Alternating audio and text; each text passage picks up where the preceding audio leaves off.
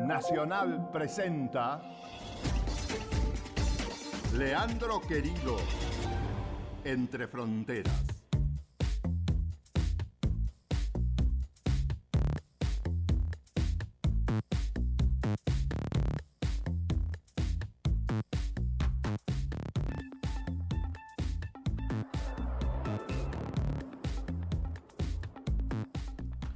Bienvenidas, bienvenidos. Aquí estamos en Radio Nacional.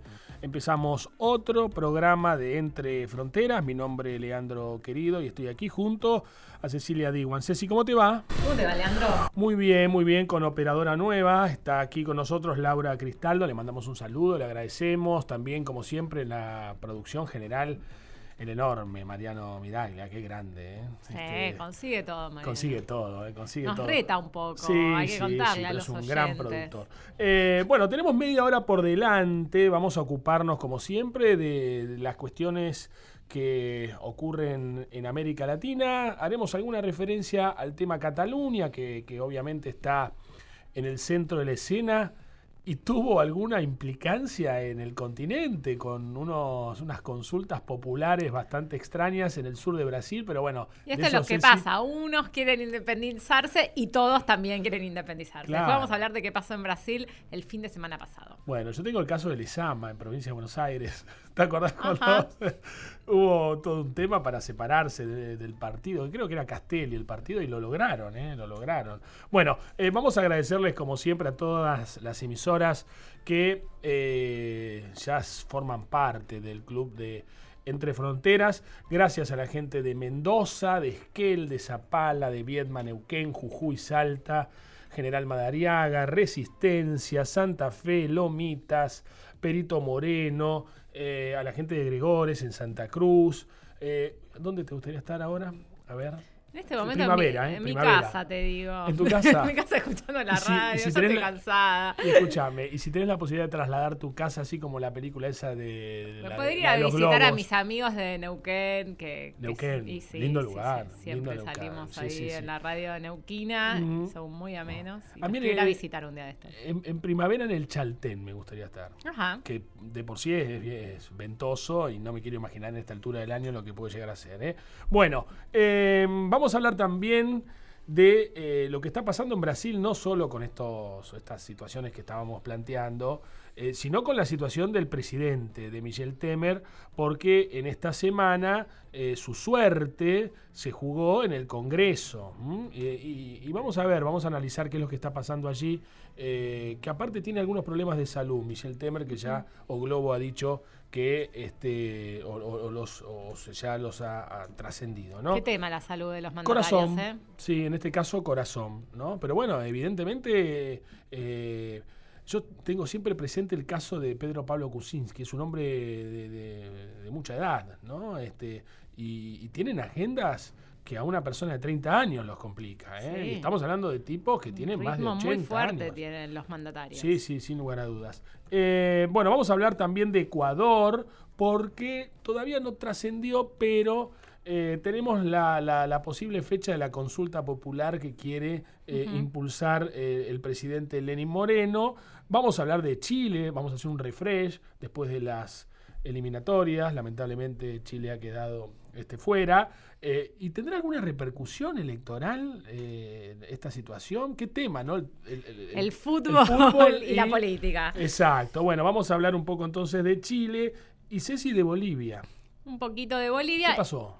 En Bolivia hubo movilizaciones sociales muy fuertes en las principales ciudades de ese país en rechazo al recurso que presentó el gobierno de Evo Morales el 18 de septiembre en el Tribunal Constitucional, intentando que este tribunal eh, le permita una nueva elección para el año 2019. Evo estaría buscando su cuarto mandato. La oposición eh, está rechazando fuertemente este intento de modificar la constitución. Tengamos en cuenta que en febrero del año pasado por un 50, creo, 6%, la población ha dicho que no quería modificar la constitución para que se haga en ese país la reelección indefinida. Evo está intentando ver qué mecanismo constitucional le permitiría esta nueva elección, la constitución, eh, la oposición está muy fuerte peleando para que esto no ocurra. Bien, bien, bien, bien. Pero el tema de este programa vuelve a ser Venezuela. ¿eh? Hacía un rato que no tratábamos el tema de Venezuela. Pero con elecciones. Claro, pues realmente eh, amerita que lo tratemos porque este domingo, 15 de octubre, hay elecciones en este, Venezuela. Elecciones regionales en realidad se definen eh, las gobernaciones. 23 gobernaciones. 23 gobernaciones. Por lo tanto, vamos a analizar esto porque realmente se ha dado a partir de ello una crisis en la oposición. Habrá que ver qué es lo que pasa en materia de participación. Y hoy vamos a convocar a eh, quizá yo estoy seguro, no quizá, yo estoy seguro. Eugenio Martínez es el periodista que más sabe de temas electorales en todo Venezuela ha trabajado en el Universal, trabajó actualmente en Vivo Play, en Pro Da Vinci, que es un portal que les recomiendo que tiene muy buenos trabajos. Por lo tanto, en algunos segundos nada más entonces eh, nos vamos a comunicar con Eugenio Martínez. El menú de Entre Fronteras, como verás Ceci, es muy variado, por lo tanto arrancamos de esta manera. Entre Fronteras. Entrevistas.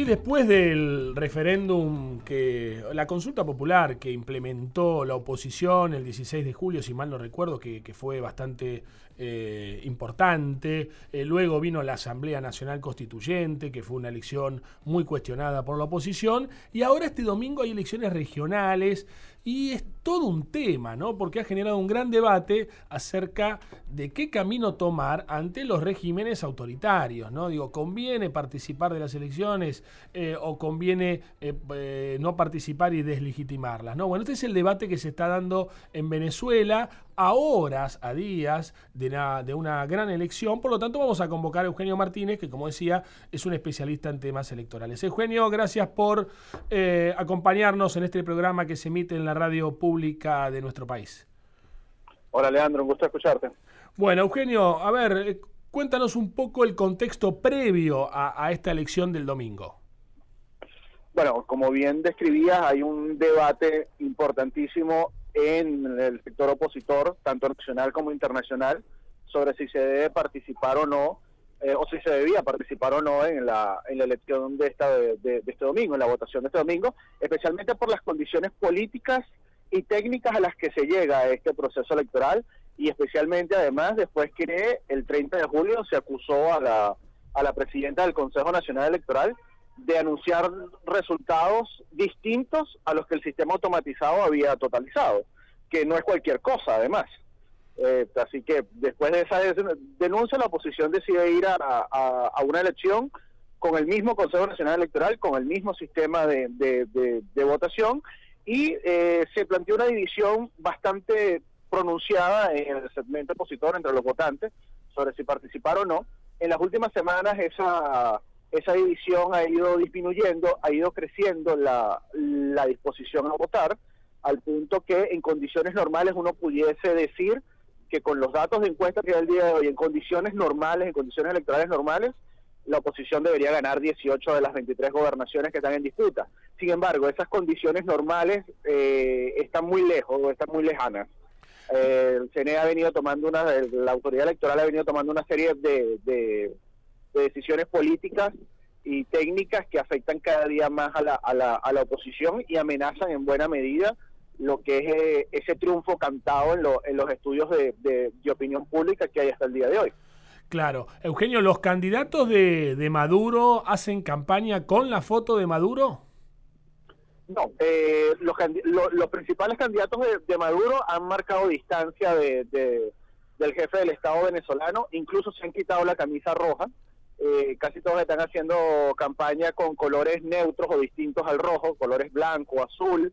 No mencionan al, al presidente Maduro eh, y casi no mencionan a la revolución bolivariana. Pareciera que son candidatos de oposición en líneas generales, porque todos hablan en, en, función o, sus discursos de campaña son en función de criticar eh, la poca gestión de los actuales gobernantes que son del Partido Socialista Unido de Venezuela y prometer cosas que en realidad la revolución no ha hecho, a pesar de tener un control absoluto de estados, de, de las gobernaciones y de las asambleas legislativas en los últimos ocho años. Ha sido una campaña muy particular eh, en función de cómo se vende el chavismo, cómo vende el chavismo eh, su, su opción electoral.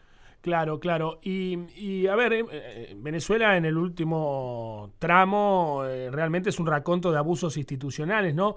Y mi pregunta es, ¿un gobernador de la oposición en este, en este contexto realmente puede hacer gestión? ¿Es un cargo importante o, simplemente es un espacio para tener algún tipo de acceso a los recursos públicos? Bueno, primero vamos a recordar que estas elecciones han debido hacerse en diciembre del año pasado. Sí. No es elección de gobernadores solamente. La Constitución manda elección de gobernadores y de las asambleas legislativas de cada estado, que son en- al, al fin las que dominan eh, la gestión del gobernador, las que aprueban presupuestos, las que aprueban proyectos, etcétera. Digo esto porque eh, en Venezuela se acordó hacer la elección solamente para gobernadores. Los gobernadores que sean electos este domingo van a estar controlados por las asambleas legislativas que se eligieron en el año 2012 y en el año 2012 el chavismo ganó en 22 de los 23 estados de esas asambleas legislativas. Es decir, si la oposición arrasa este domingo, igual todos los candidatos que, que sean electos como gobernadores van a estar supeditados por el control político del chavismo en los distintos estados.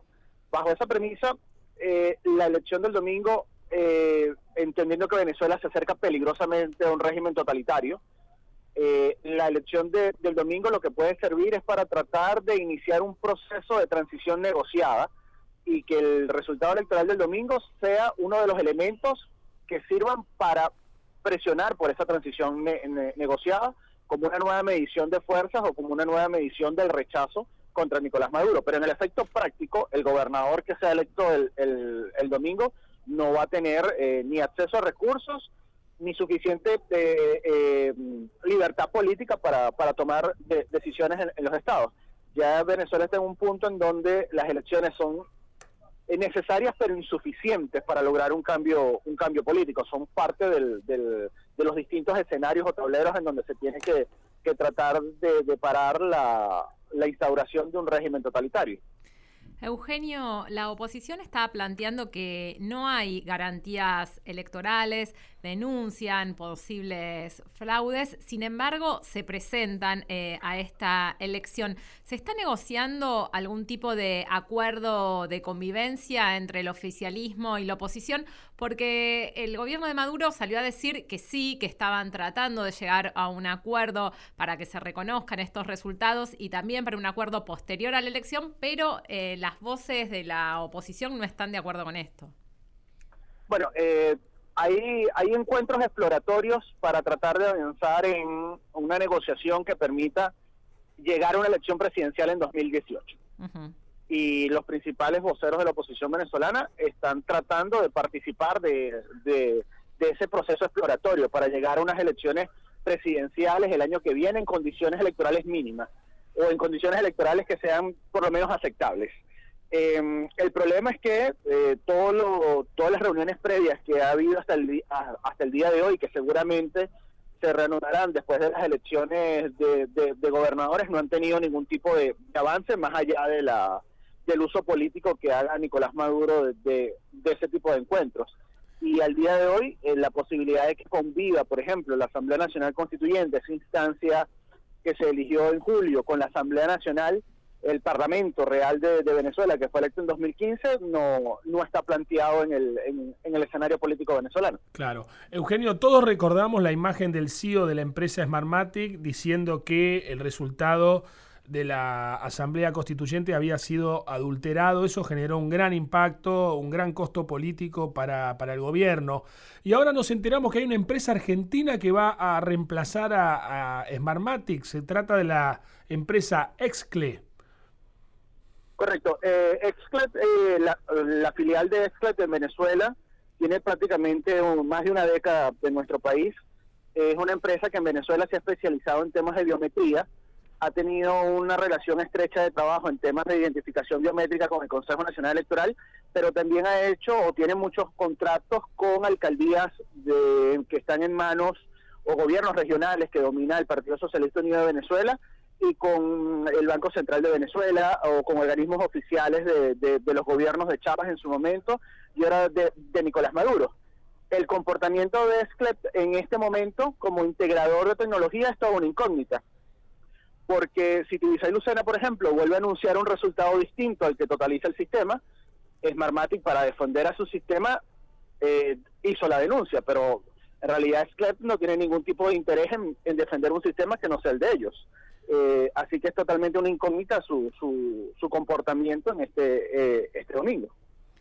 Eugenio, este año fue un año de muchísima tensión política para Venezuela, sin embargo, en las últimas semanas las calles se calmaron uh, un poco. ¿Cómo llega esta oposición política a la elección del domingo? Bueno, ahí eh, la, mayoría de los venezolanos en los estudios de opinión pública se siguen definiendo como opositores, pero ese grupo amplio que podemos llamar oposición, a su vez se divide en, en dos grupos de similar tamaño, opositores que están identificados con la Mesa de la Unidad Democrática y opositores que no se identifican con el liderazgo de la, de la Mesa de la, de, la, de la Unidad Democrática. En líneas generales le está pasando mucha factura a la actual dirigencia opositora, primero el proceso de diálogo eh, del año 2016, que no generó ningún tipo de avance o resolución a la crisis política y económica en Venezuela, y le está pasando, eh, o le está generando mucha factura además, eh, retomar algún tipo, algún tipo de negociación con el gobierno, de, con, el régimen de, de, Nicolás Maduro en esta, en esta semana. ¿Y qué pasa con la abstención el domingo entonces? Bueno, eh, históricamente las elecciones regionales en Venezuela mm, están marcadas por una por, una abstención importante. El promedio de, abstención de los últimos tres procesos es de 48%. Eh, para el mes de agosto la abstención era dramática. Eh, lo que se registraba en los estudios de, opinión pública. en esta semana, en esta semana eh, la disposición a votar que han medido distintas encuestadoras está oscilando entre 55 y 60% de los que dicen estar completamente seguros de ir a votar, lo cual es un número muy bueno de participación en una elección de Venezuela y es un buen número además para, para, para los pronósticos electorales favorables a la oposición. Sin embargo, con las decisiones técnicas que ha venido tomando el Consejo Nacional Electoral, ya el debate no es si la gente va a salir a votar, sino si la gente que sale a votar va a poder votar, porque se han tomado muchas decisiones que están cercenando la posibilidad de que electores en zonas claves puedan sufragar, porque a cuatro días de la elección se han cerrado más de 200 centros, se están trasladando de, centros de votación a 600 mil electores, que a lo mejor en el panorama de una elección presidencial, mm, de una elección nacional, no generen mucho costo, eh, mucha tasa de pérdida de votos, pero al hablar de elecciones regionales, eh, 100.000 electores que quieran participar y no puedan hacerlos, definitivamente te van a condicionar el resultado de la, de la elección. Ahora, qué problema, ¿no, Eugenio? Porque eh, según el simulador electoral que publicó Pro Da Vinci, eh, con ese porcentaje de participación oscilando en el 60%, el oficialismo ganaría 14 gobernaciones y la oposición 9 si a eso le sumamos lo que acabas de decir, podría ser este, aún mayor la diferencia. Y en este caso este, sale un Maduro fortalecido, ¿no? Fortalecido, totalmente. Eh, eh, lo, lo que más le conviene en este momento al régimen de Nicolás Maduro es un evento electoral en donde el mapa venezolano se pinte, aunque sea mitad la, la mitad del mapa hacia rojo. Eh, porque eso le va a permitir exhibir algún tipo de, apoyo popular que en realidad no tiene para, en, las calles en este momento. Pero bueno, así como la oposición planteó estas elecciones como, como una forma de mm, presionar a, Nicolás Maduro para un proceso de negociación política, eh, la fórmula funciona también a la inversa. Un resultado en donde la oposición no salga bien parada va, va a ser muy favorable para, para, para el régimen de, de, Nicolás Maduro y por eso se explica primero eh, las continuas decisiones de, de Maduro para generar abstención y en última instancia las decisiones que está tomando el Consejo Nacional Electoral para que el que esté dispuesto a votar capaz no pueda hacerlo. Bueno, bueno, realmente un panorama complicado, ¿eh? una situación este, complicada. Eugenio Martínez, como siempre, muchas gracias por estos minutos para la radio pública de nuestro país. ¿eh? Un abrazo, siempre un gusto hablar con ustedes. Bueno, Eugenio Martínez, una voz autorizada, un gran periodista que está ejerciendo su tarea en un contexto muy difícil, muy difícil, eh, y sin embargo siempre eh, nos presenta esos trabajos eh, con un perfil técnico maravilloso, en donde hay mucha simulación electoral, mucho conocimiento del comportamiento electoral, etcétera, etcétera. Bueno, Eugenio Martínez entonces desde Venezuela. Qué bravo, ¿eh? Mm. ¿Qué pasará el domingo? Pero lo que queda claro es que si se da más o menos lo que describe Eugenio, y tenemos un nuevo escenario en donde Maduro este, toma oxígeno, este, sin lugar a dudas. Bien, nos queda entonces por delante Ecuador, Chile, Brasil, Bolivia y alguna mención así al pasar de lo que está pasando en España, en Cataluña.